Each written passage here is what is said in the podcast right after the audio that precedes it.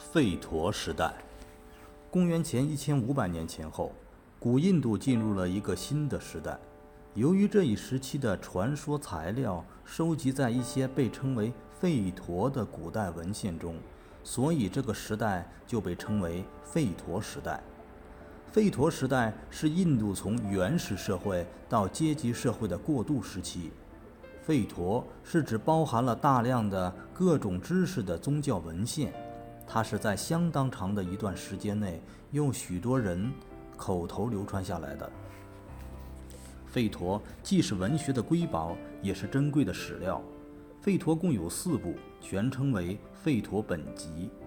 其中最古老、最重要并具有文学价值的是离句吠陀，它所反映的社会时代被称为早期吠陀时代，是指约从公元前一千五百年。至公元前九百年的这段时间，其他三部吠陀——沙摩吠陀、耶柔吠陀和阿克塔婆吠陀，以及解释这些吠陀的作品，反映的社会时代较晚，因此称之为后期吠陀时代，是指大约从公元前九百年到公元前六百年的这段时间。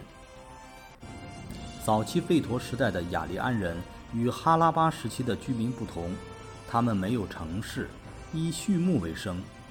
向神祈祷的主要内容是愿神赐牛，把战争称为“驱为神提”，即意为渴望得牛。除牛以外，雅利安人以驯养绵羊、山羊、驴、马和狗。雅利安人杀牲畜吃肉的时候不多，养牲畜主要是为了取得乳汁，并用它制成乳酪。雅利安人进入印度河流域以后，逐渐学会农业耕作，用牛拉木犁耕地，收割谷物时使用镰刀。他们也学会了灌溉。狩猎在早期吠陀时期还起大的作用。手工业也有一定的发展，已经有了金属用具，如锅。金工所用的金属称阿雅斯，可能是铜或青铜。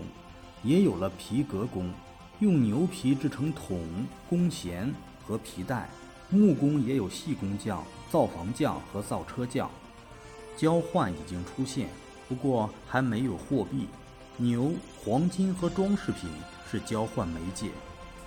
雅利安人生活简单，他们的衣服是用羊毛织成的，食物主要是乳酪、蔬菜和果实。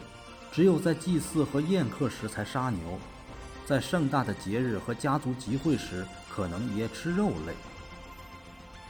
离句吠陀已经提到丈量土地，父亲是一家之主，男子在社会上已占重要地位，女子管理家庭地位不低。吠陀中的颂歌有些就是妇女编的。一夫一妻制是当时的主要婚姻形式。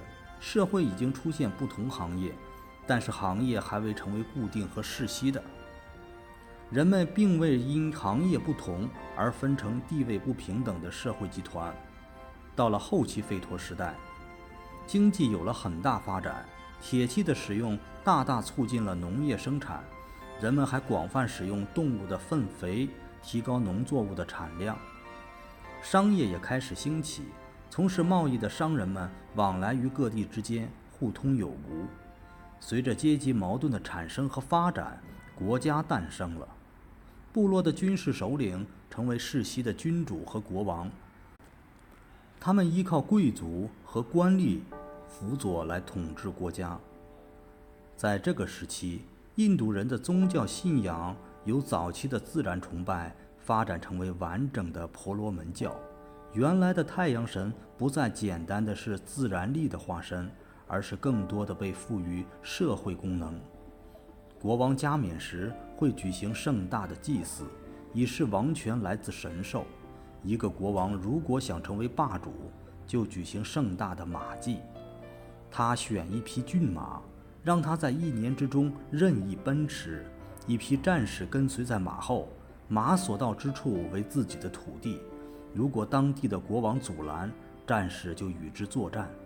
一年之后，将此马带回，并作为贡品向神献祭。